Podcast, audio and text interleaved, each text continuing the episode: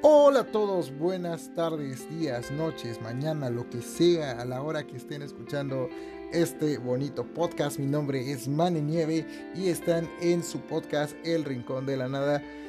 Una vez más aquí reviviendo esta sección de la cual solo tuvo un episodio, pero voy a ser un poco más constante, se los prometo, estoy eh, acelerando un poco mi ritmo de lectura y eh, justamente decidí empezar Voy a decir empezar, a pesar de que, como dije, ya hay un capítulo subido en el canal.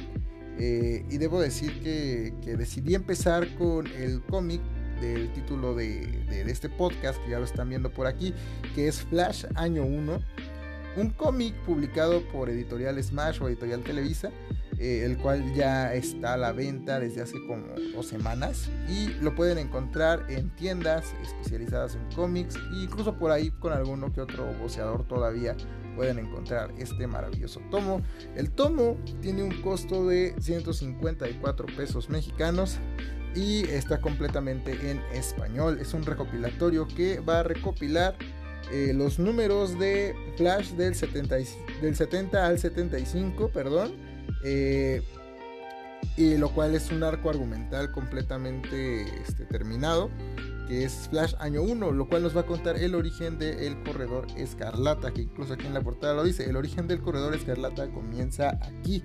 Eh, realmente es un cómic del cual yo no esperaba mucho, eh, me sorprendió bastante porque eh, hoy en día ya muchos conocen el origen de Flash y no esperaba leer nada nuevo, nada que me transmitiera algo, algo que me acercara más al personaje de lo que ya de por sí yo ya estoy, porque Flash es uno de mis personajes favoritos y pienso que es uno de los este, superhéroes de DC Comics que más, más dan esperanza a la gente.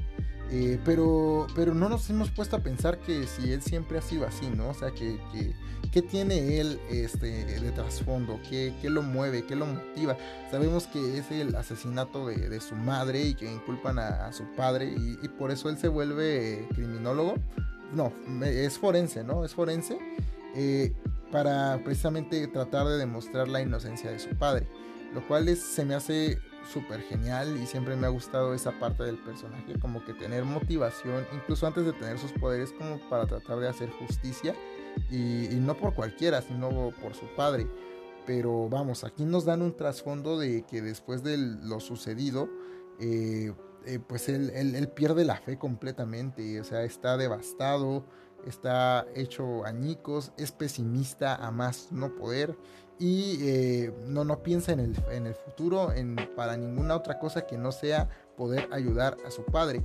Eh, lo cual lo vuelve un poco amargado, un poco inseguro de sí mismo. Bueno, no un poco, más bien bastante inseguro de sí mismo.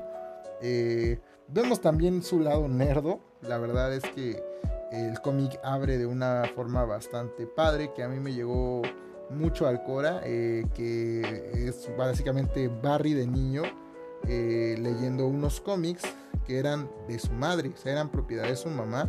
Y irónicamente son cómics de Flash, que, bueno, vamos.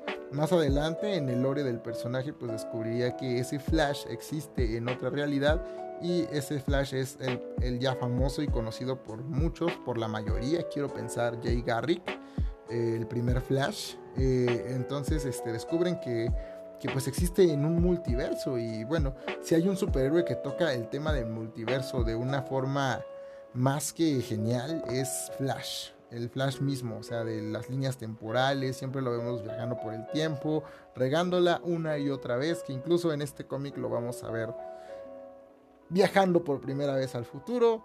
No les digo más, no les digo que se va a topar por ahí, pero eh, desde aquí nos van diciendo, oye, tú no entiendes, ¿verdad? O sea, tú, tú sigues viajando en el tiempo, siempre, siempre, siempre, siempre.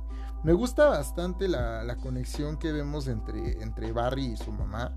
No la vemos mucho, la verdad es que lo vemos este, estando ahí en el sótano leyendo cómics viejos. Eh, mientras este, una tormenta fuerte azota las calles. Y bueno, abrimos con una viñeta de, de, Barry justamente reflejándose en la ventana, viendo cómo caen los relámpagos. Y en el reflejo vemos lo que viene siendo la silueta de Flash, lo cual está increíble. La verdad es que eh, gráficamente el dibujo me encanta, el arte está increíble. Eh, eh, el dibujante es nada más y nada menos que Howard Porter. Si no me equivoco, déjenme, déjenme checarlo. Aquí tengo mis, notas, claro que sí. Justamente para no darles este, datos, datos incorrectos. Mm, mm. Aquí lo había notado. Aquí está. Artista Howard Porter, efectivamente, y colorista es Hi-Fi. Y el escritor es Joshua, Joshua Williamson. Eh, este escritor ya se está haciendo cargo de Flash desde que empezó su run en Rebirth. Eh, lleva hasta ahorita 70 números, 70 números que han sido publicados aquí por Smash México. Eh, y la verdad es que Flash es de los cómics que más sigo la continuidad, que no me les he perdido bastante, porque hay muchos que sí, luego digo, ah, luego los leo y los dejo por ahí, pero Flash ha sido de los que han sido constantes. Y la verdad no me sorprende. Yo hice una votación en Instagram que, era de, ¿qué, cómic debo reseñar primero? ¿Qué debo de leer primero para reseñar en el podcast? uno de los que subí fue Daredevil, que se llama eh, Conocer el Miedo. Eh, el cual voy a traer próximamente, ya lo estoy leyendo para cuando estoy grabando esto, eh, pero estaba entre votación ese y Flash. Eh, entonces Flash apaleó a Daredevil este, de una forma brutal. Y la verdad es que no me arrepiento. Gracias por hacerme leer esto. Porque, como dije, yo, este cómic era algo que pues dije, bueno, pues ya sé el origen de Flash. No creo que me deje nada nuevo. Pero el cambio de actitud que vemos del personaje de cuando empieza el cómic a cuando ya va adaptándose a los poderes. Las vivencias que va teniendo con ellos el conocer a Iris, que, cabe decir que Iris es una parte muy importante del mito de Flash, siempre ha sido algo muy cursi. Eh, eh, Wally lo dice en algún momento, ¿no? Con su esposa, que ella es su pararrayos. En el caso de Barry eh, con Iris es justamente lo mismo. Ella es su pararrayos. Ella lo va a hacer volver siempre a la época donde debe de estar. Lo va a hacer volver. Irónicamente sabemos también que el rayo que le da los poderes a, a Barry es el mismo, o sea, él mismo es el rayo que le da sus poderes.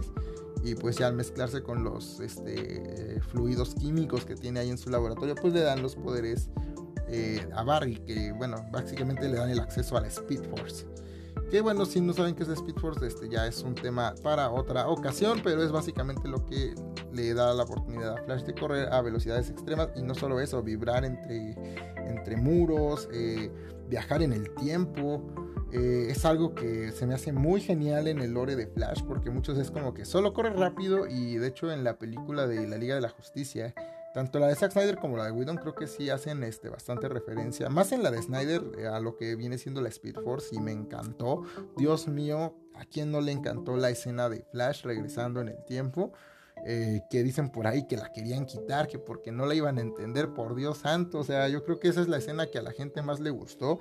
Corríjanme si estoy en lo, en lo incorrecto, pero yo siento que esa es la mejor escena de toda la Justice League. Eh, pero bueno, ese tema no nos concierne el día de hoy. El día de hoy vamos a hablar del origen de Flash en, en Flash año, año 1. Vamos a ver desde que el rayo lo impacta y que los químicos este, pues hacen su trabajo para hacerlo acceder a la Speed Force. Eh, desde el despertar que tiene en el hospital, el cómo corre rápido a su casa, se viste y todo y se queda como, ¿qué onda? ¿Qué está pasando? ¿no? Llega a preguntarse si está muerto, si eso es una visión, si son alucinaciones.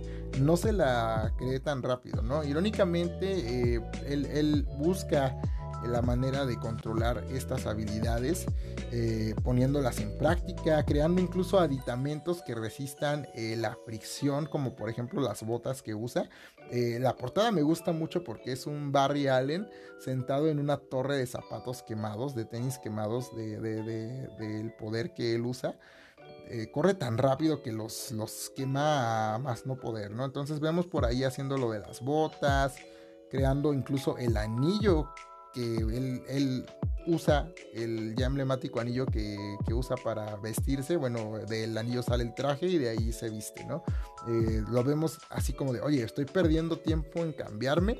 Necesito algo para cambiarme en un segundo porque cada segundo que desperdicio poniéndome el traje es una vida que está en riesgo. Eso me encanta. Me encanta cómo empieza a tomar la responsabilidad de estas nuevas habilidades y las va aprendiendo a usar este, ya digamos poniéndolas en práctica contra el crimen. Vemos por ahí, esto no creo que cuente tanto como spoiler, pero vamos a ver por ahí este, a Captain Cold, al Capitán Frío, eh, desde el principio. Eh, hay como un cameo nada más, ¿no? O sea, no, no es el principal en, en, ese capítulo del tomo, pero por ahí sale y te da unos indicios de que él hace unas balas este, de hielo, las cuales pues Barry eh, detiene a, así quemarropa pensando que, güey, me puedo regenerar a lo bestia, ¿no? O sea, no, no, no me, o sea, me la pelan las balas. Y pues resulta que no, y ahí descubre un poco que pues las temperaturas bajas este, son una de sus debilidades, ¿no? El, cero absoluto, el bajo cero. Entonces este, lo vemos ahí descubriendo sus debilidades, sus habilidades, un poquito de todo.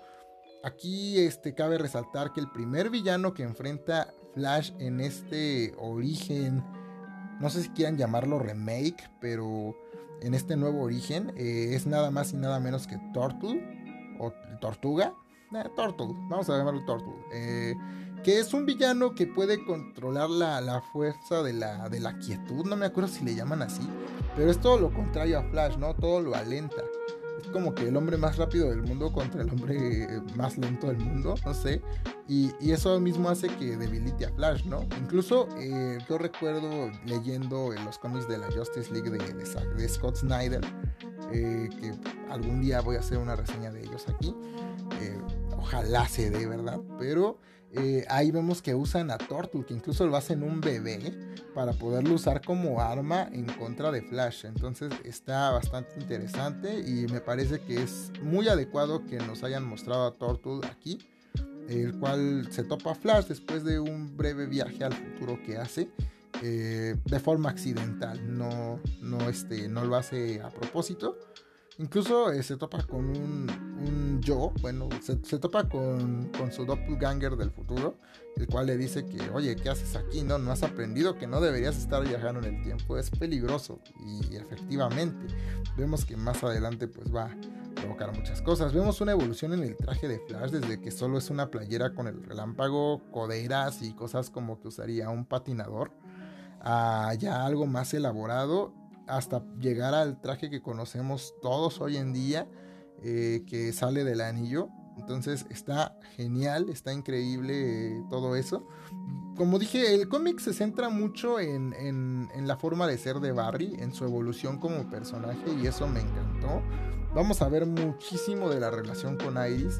Pero esta Iris es bastante agradable, ¿no? No piensen que es como la Iris de la serie que sí llega a fastidiar bastante y que es como de, güey, haz lo tuyo, ¿no? O sea, no, no te queremos de líder del equipo Flash, o sea, de hecho ni debería de existir el equipo Flash, pero bueno, a mí me encantaba la serie, pero la verdad es que Iris me ha dejado, me ha hecho dejar de seguirla. Y varias veces la he retomado, pero la vuelvo a dejar y digo, ah, sí, cierto, ya me acordé por qué había dejado esto, ¿no?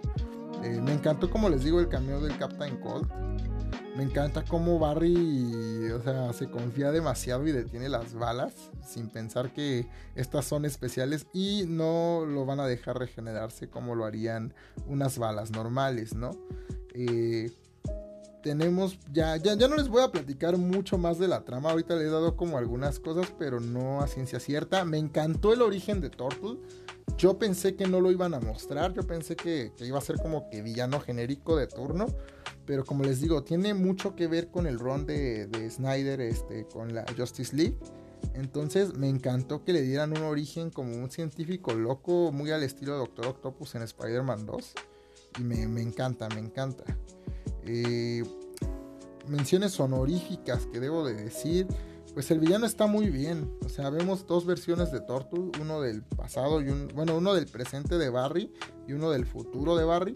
Los enfrentamientos son geniales. La verdad es que ahí este, nada que recriminarle a Howard Porter porque se la rifa bastante en las viñetas. Incluso me recuerdan algunas a Watchmen por el acomodo que le da a las viñetas. La verdad me gusta bastante.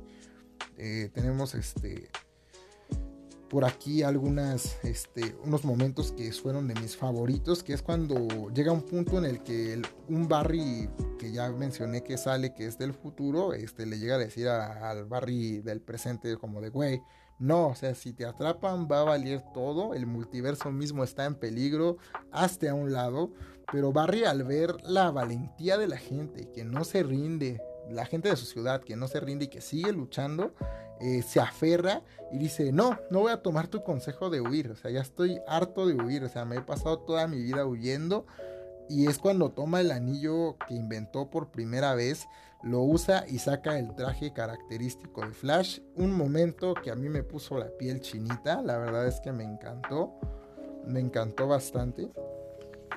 Y pues vemos que también se inspira bastante en, en el cómo le afectó conocer a Iris West voy a citar un poco, ¿no?